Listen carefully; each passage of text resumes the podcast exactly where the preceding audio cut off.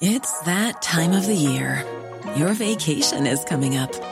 You can already hear the beach waves, feel the warm breeze, relax, and think about work. You really, really want it all to work out while you're away. Monday.com gives you and the team that peace of mind. When all work is on one platform and everyone's in sync, things just flow wherever you are. Tap the banner to go to Monday.com.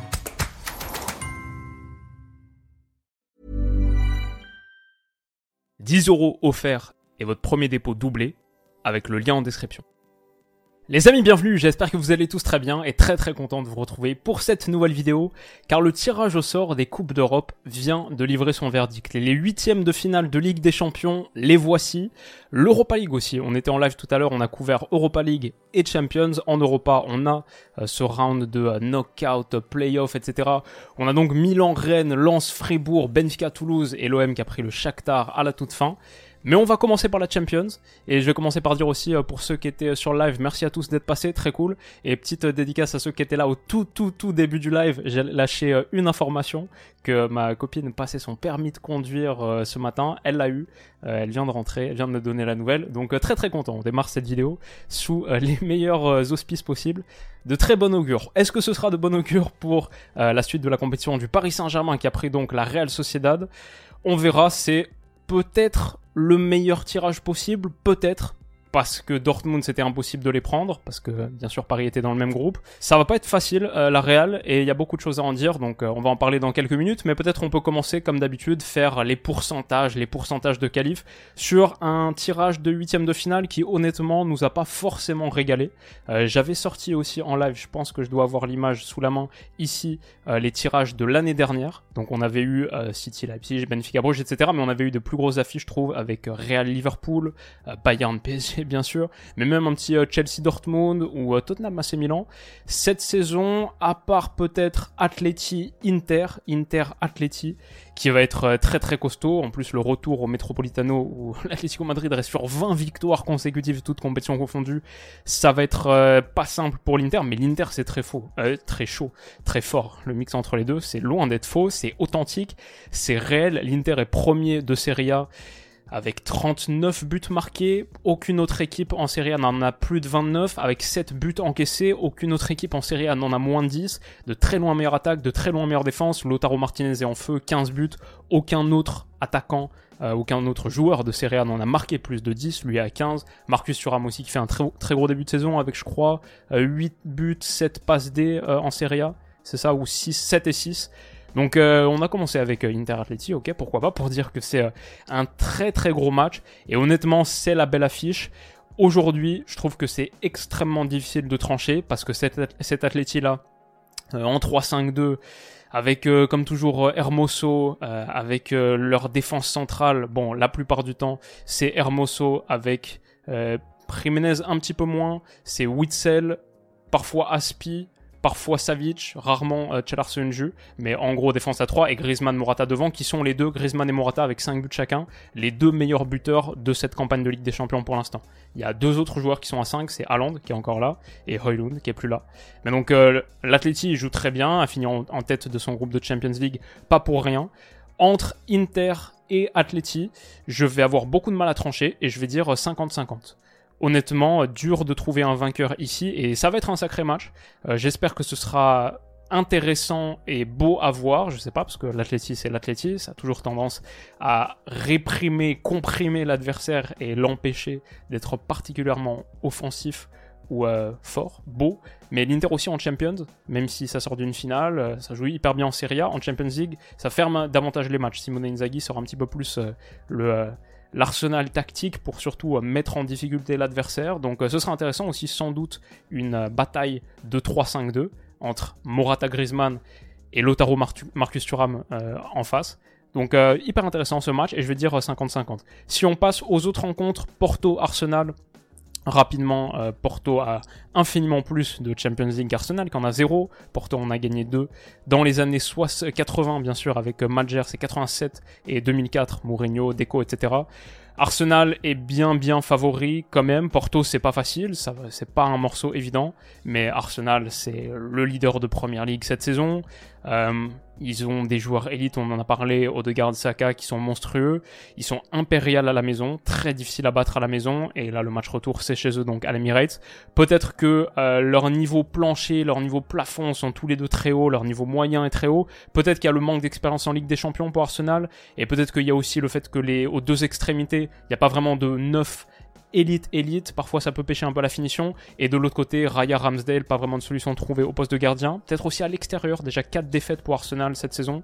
Donc peut-être que le match aller pourrait ouvrir un petit peu plus de suspense pour le retour, parce qu'ils ont perdu contre West Ham en Cup, contre Lens, contre Aston Villa et Newcastle en première ligue. Il y avait l'autre jour un match un peu foufou du côté de Luton, 4-3, ça gagne à la fin. C'est un peu moins fort à l'extérieur, mais je pense que dans ce match, quand même très gros Arsenal, qui malgré le fait qu'il l'ait jamais gagné, fait partie sans doute des quatre meilleures équipes encore engagées dans cette campagne de Ligue des Champions. Je mettrais, je mettrais 80-20. On peut dire 75-25. Porto, comme je dis, ça va pas être facile. Et c'est plus un 80-20 orienté par Arsenal que orienté par le niveau de Porto. Je dirais ça. Naples-Barça ça pourrait être un gros match, ça l'était peut-être un petit peu plus il y a une époque. Euh, Naples va pas bien en ce moment, même si peut-être depuis le retour de Mazzari ou l'arrivée de Mazzari à la place de Garcia c'est mieux. Quand je regarde leurs dernières rencontres euh, récentes et notamment contre des grosses adversités, par exemple ils ont perdu contre l'Inter 0-3, euh, ils ont perdu contre le Real Madrid 4-2, ils ont perdu contre la Juve 1-0, aucune défaite déshonorante dans le lot, mais je trouve que ça montre leur niveau face à une opposition qualité huitième de finale de Champions.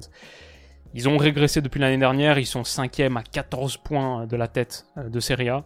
Donc euh, ça va forcément être compliqué pour Naples, mais en face, en face, le Barça, c'est pas non plus monstrueux, ça sort d'un 1 partout contre Valence ce week-end, le secteur offensif c'est compliqué, ça marque pas beaucoup de buts, Gavi est out jusqu'à la fin de saison.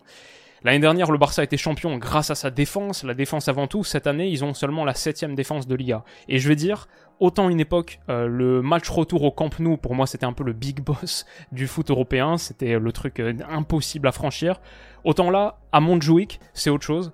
Je crois que quand on regarde ces affrontements, c'est intéressant de se dire où est-ce que t'as pas envie d'aller jouer un match retour de tour à élimination directe de Champions J'ai pas envie de le jouer à l'Etihad, j'ai pas envie de le jouer à l'Allianz Arena, j'ai pas envie de le jouer au Bernabeu, j'ai pas envie de le jouer au Metropolitano, ou comme on a dit, à l'Atleti sur 20 victoires d'affilée, toutes compétitions confondues. À Montjuic, je sais pas. À Montjuic, euh, je sais pas. Donc, euh, même si Naples ça va mal, le Barça ça va pas super bien non plus. Donc, peut-être que tu peux pas aller beaucoup beaucoup plus haut qu'un 60-40. C'est peut-être un peu sévère pour le Barça. Ça les laisse quand même favoris. Peut-être on peut envisager 65-35, mais euh, Naples avec Kfara, Ozimen, qui était tellement fort la saison dernière, peut-être qu'ils peuvent remonter leur niveau d'ici février. Je pense quand même que le Barça est favori. Je suis plus du côté de genre 65-35 que 55-40, mais je vais dire, je vais dire 60-40. Et vous me direz ce que vous en pensez en commentaire. Dortmund PSV, un match-up qu'on avait anticipé, qu'on avait pronostiqué au, moment du tirage, ce qui vaut pas grand-chose, mais donc Peter Boss qui retrouve le Borussia Dortmund. Sur ce match, je vais dire très serré pour un match entre un premier et un deuxième de groupe, parce que le PSV Eindhoven, c'est une machine de guerre, même si on va pondérer et nuancer ça avec euh, le championnat néerlandais, c'est sûr. Bah, le PSV Eindhoven, c'est 16 victoires, 0 nul, 0 défaite. C'est incroyable. En 16 journées, ils ont marqué 56 buts, encaissé seulement 6 fois, 6 fois en 16 matchs. En Ligue des Champions, une seule défaite dans leur groupe aussi, ce qui était un bon groupe, avec Arsenal, Séville, Lens, c'était pas n'importe quoi. Et ils sont sortis avec euh, plus de 10 points, une seule défaite contre Arsenal, Gien. Derrière, ils font match nul contre eux à la dernière journée, ils battent Lens, ils battent Séville. Ça joue un football spectaculaire, hyper offensif, dur à battre. Ils manquent d'expérience en Ligue des Champions, expérience récente, genre ils n'ont pas joué un huitième de LDC depuis 2016, euh, où ils avaient été éliminés par l'Atleti d'ailleurs deux fois 0-0 et puis ensuite au tir au but. Et avant ça, c'était 2006-2007 contre Arsenal, qu'ils avaient battu d'ailleurs à l'époque. Mais donc voilà, ça fait longtemps que le PSV a pas été à ce stade de la compétition, et même pour les joueurs qui sont là dans l'effectif, il y en a très peu qui ont joué la Champions. Euh, il y a Luke de Jong, il y a peut-être des minutes pour Serginho Dest, il y a quelques autres gars, mais sinon dans l'ensemble, c'est la quatrième équipe la plus jeune des huitièmes de finale, et euh, forcément, forcément, ça pourrait un petit peu.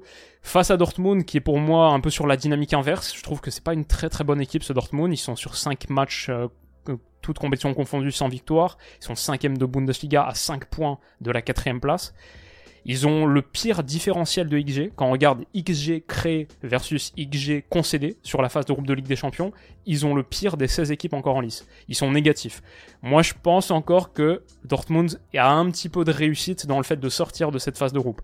Malgré le fait qu'ils battent Newcastle, malgré le fait qu'ils soient qualifiés à la cinquième journée encore, et que les XG disent pas tout, c'était très très aussi parce que le groupe était très homogène, donc euh, c'est pas anormal. Aucune des équipes euh, s'est qualifiée euh, nettement dans ce groupe-là, ni le PSG ni Dortmund. Et Milan aurait pu y être, Newcastle aurait pu y être. Donc c'est pas déshonorant de dire ça pour Dortmund. Et je pense quand même qu'ils sont un poil favoris dans ce match-up, juste parce que le PSV manque d'expérience en Champions. Tu peux être bon en championnat néerlandais, c'est pas forcément un très bon révélateur pour ce que tu vas faire en match élimination directe de Champions.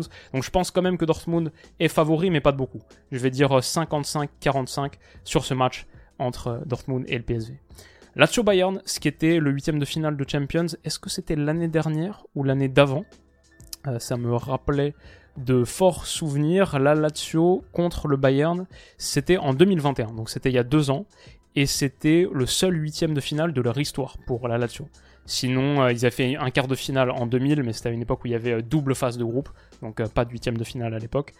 Sinon, c'est une équipe qui est un peu en perdition, qui est 11ème de Serie A, la Lazio, qui a fait euh, un nul contre Vérone, perdu contre la Salernitaine, Bologne, Feyenoord, Genoa, Lecce, un nul contre Monza. Ils ont plus de défaites que de victoires cette année en championnat. Je pense qu'ils vont se faire ratatiner par le Bayern. Euh, et d'ailleurs, comme en 2021, où ça avait fini peut-être 6-2 euh, ou 7-2 ou 7-3 ou un truc comme ça.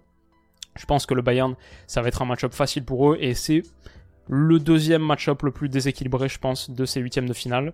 Le Bayern n'est pas non plus euh, resplendissant absolument, et il y a peut-être euh, des petits manques dans cet effectif, mais quant à Kane, qui est déjà à 20 buts en Bundesliga cette saison, euh, au passage, il est, déjà, un meilleur buteur que, le meilleur, que les meilleurs buteurs de l'an passé. L'année dernière en Bundesliga, c'était Nkunku et Fulkrug qui avaient terminé meilleurs réalisateurs avec 16 buts.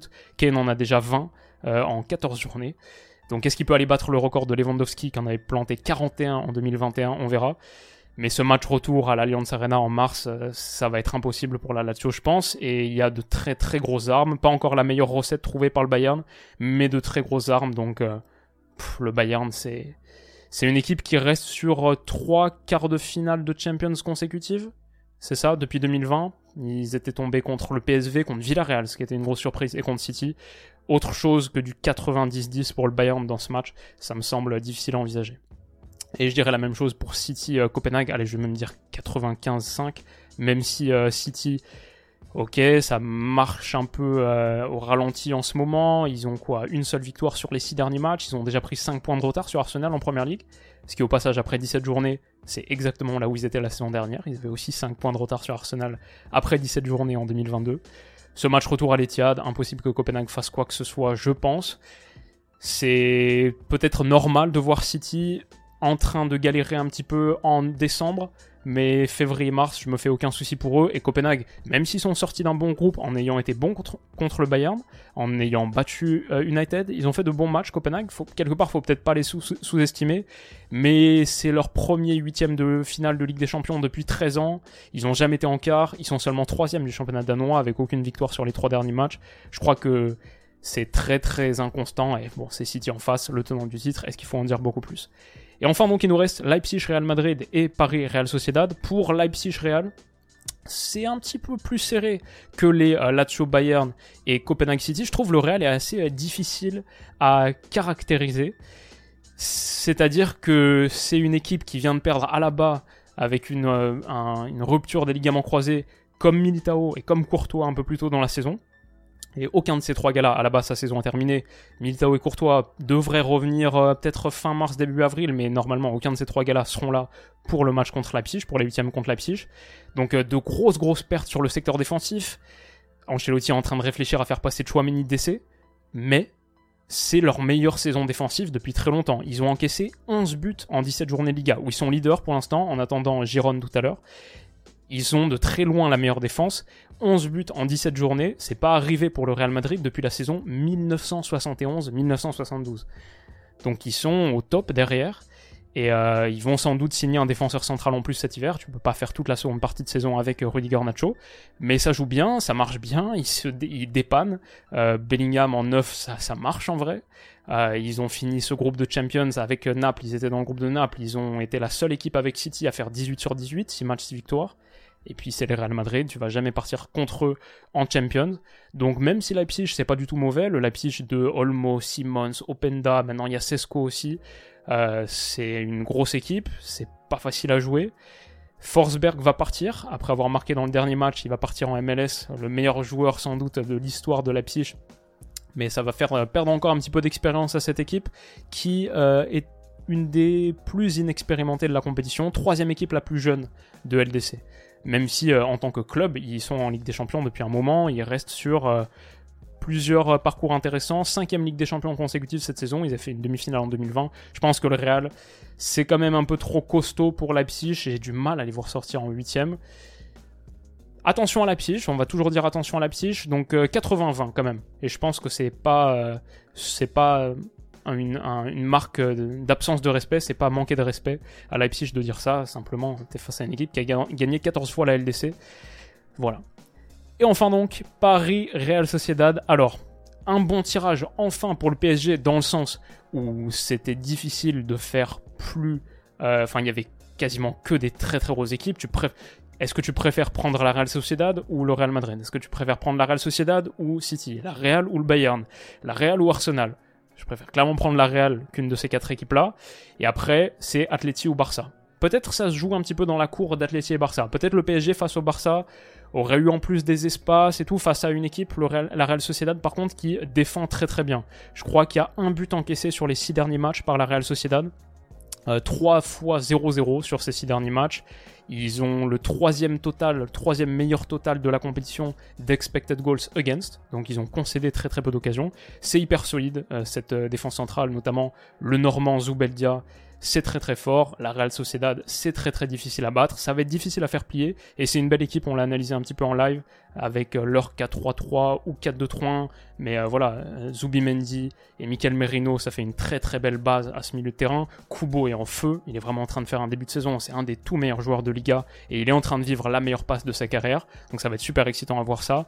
Il y a Oyarzabal, en pointe, André Silva, Sadik aussi qui, fait, qui a marqué quelques buts récemment. Donc il y a vraiment une belle équipe à la Real Sociedad et on rentrera un petit peu plus en détail à l'approche de ces matchs. On aura quelques vidéos à faire sur eux pour expliquer un petit peu plus le collectif d'Imanol Alguacil qui est sur un banc depuis 5 ans, le, sur le banc de la Real Sociedad depuis 5 ans, avec Zakarian, Bryce Mendes, euh, beaucoup de joueurs intéressants. Donc Real Sociedad, c'est pas mal. Franchement, c'est pas mal le Paris Saint-Germain peut quand même s'estimer heureux en finissant à la seconde place de tomber sur eux. Et le PSG, bon, on en parle depuis un, long moment, donc on va pas dire énormément de choses sur eux, à part peut-être qu'en regardant aussi leur différentiel d'XG créé versus les XG encaissés. Donc si on regarde plus les buts marqués et les buts pris, mais qu'on regarde juste le volume d'occasions créées et le volume d'occasions encaissées, le Paris Saint-Germain a le troisième meilleur différentiel des 32 équipes engagées sur cette campagne de Ligue des Champions. Pourtant, c'est une équipe qui a fini à seulement plus 1 de différence de but. Parce qu'ils ont tellement croqué devant et parce qu'ils ont pris trop de buts sur pas beaucoup d'occasions concédées derrière. Il y a eu de grosses erreurs, il y a eu des bourres de, de Donnarumma par exemple. Donc ça c'est un problème et quand tu regardes les deux derniers matchs où ça fait match nul contre Newcastle contre Dortmund, en vrai Paris doit gagner à chaque fois 4-1 je pense, ces deux rencontres. Donc ça c'est un truc à prendre en compte. Paris a aussi un collectif assez jeune, le plus jeune des huitièmes de finalistes de la compétition, 25,2 ans de moyenne d'âge, et un petit déficit de taille au milieu. On ne sait pas encore comment cette équipe joue vraiment. Il y a beaucoup beaucoup d'interrogations autour du Paris Saint-Germain. Mon petit prono va partir du fait que je pense que le PSG en février ça sera plus fort qu'actuellement. Je les vois continuer de progresser. La Real Sociedad, ça va pas être simple, mais je pense que le PSG est quand même favori dans ce match.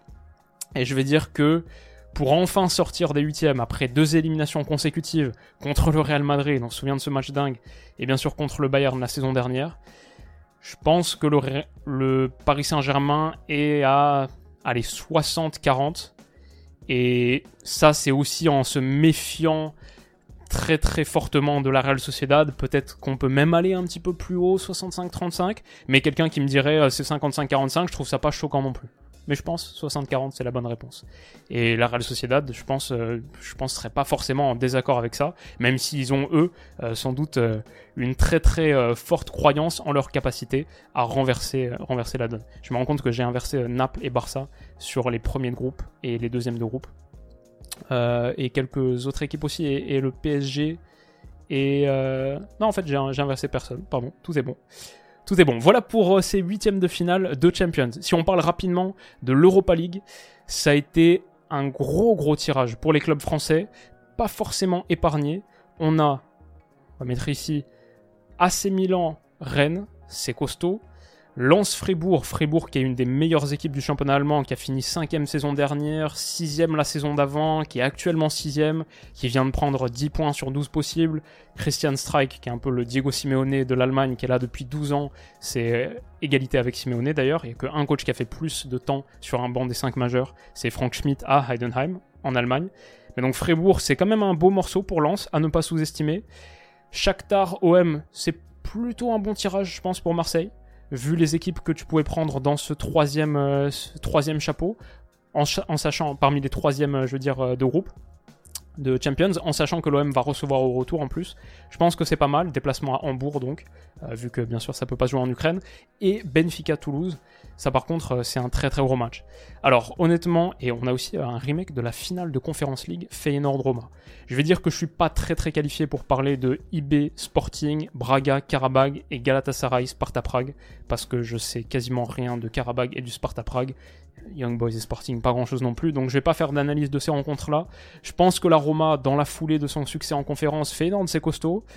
Euh, la Roma, c'est dur à battre en Europe. Je pense que la Roma est quand même légère favorite. Je vais dire 55-45 euh, là-dessus.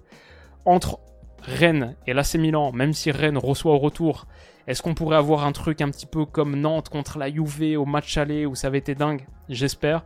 Mais bon, l'AC Milan, pour moi, c'est une équipe qui aurait dû poursuivre son chemin en Champions. Donc, euh, évidemment, évidemment, je vois Milan net favori. Je vais dire quand même 85-15 face à des Rennais qui sont en souffrance en Ligue 1. Lens-Fribourg, c'est très costaud. En vrai, c'est peut-être un des matchs les plus équilibrés de ces, 8 de ces 16e de finale d'Europa League. Parce que Lens, ça a quand même battu Arsenal, c'est capable de jouer bien, c'est sorti de ce groupe de, Champions à la troisième place en dominant aussi Séville, enfin en battant Séville, pas vraiment les dominants au dernier match, mais Fribourg, attention. Donc euh, je pense en vrai c'est peut-être euh, le match 50-50 de ces 16e euh, de finale d'Europa League je ferais pas forcément pencher la balance dans un sens ou dans l'autre. Mais du coup, c'est pas forcément un mauvais tirage pour Lens. C'est plutôt pas mal de, tomber à 50-50 quand t'es un club avec aussi peu de références en Europe, euh, en tout cas sur, les 20 dernières années. Donc, je dirais ça pour Lens Fribourg.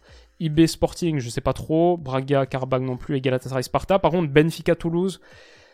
Benfica s'est un peu sauvé sur la fin de son groupe de Champions. C'est pas énorme, mais c'est quand même nettement, nettement au-dessus de Toulouse, qui a battu Liverpool, c'était génial, euh, qui a bien fini sa campagne d'Europa. Donc euh, j'aime bien Toulouse.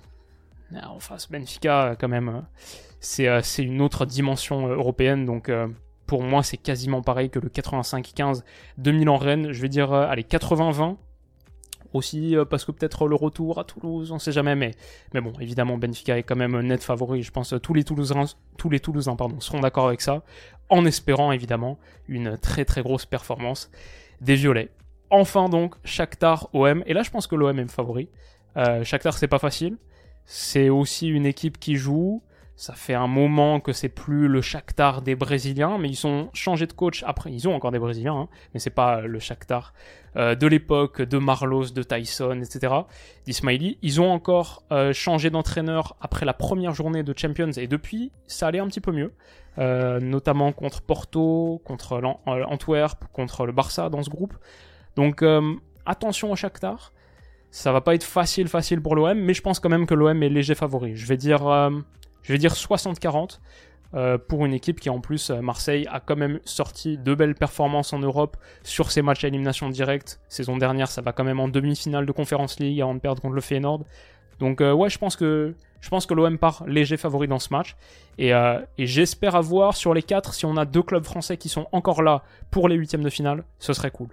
En sachant que j'en parlais un petit peu dans le live, pour moi les, deux gros favoris de la compétition, ils sont là, Leverkusen et Liverpool, ça c'est les deux gros mastodontes, avec attention quand même toujours à Brighton, et euh, là c'est Milan, il y a quelques belles équipes encore sur cette campagne d'Europa. J'ai pas pu faire la conférence, euh, j'avais pas le temps, il fallait que je aussi me renseigne sur euh, le, le permis de ma copine, mais, euh, mais voilà pour ces petites previews très rapides, ma réaction à l'Europa League, la Champions.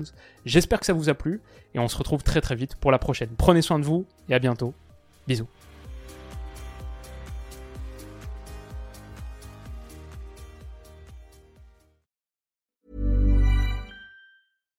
When you make decisions for your company, you look for the no-brainers. And if you have a lot of mailing to do, stamps.com is the ultimate no-brainer. It streamlines your processes to make your business more efficient, which makes you less busy. Mail checks, invoices, legal documents, and everything you need to keep your business running with Stamps.com. Seamlessly connect with every major marketplace and shopping cart. Schedule package pickups and see your cheapest and fastest shipping options from different carriers. With rates up to 89% off USPS and UPS rates. And with the Stamps.com mobile app you can take care of mailing and shipping wherever you are. Make the same no-brainer decision as over 1 million other businesses with stamps.com. Sign up with code program for a 4-week trial plus free postage and a free digital scale. No long-term commitments or contracts. That's stamps.com. Code program.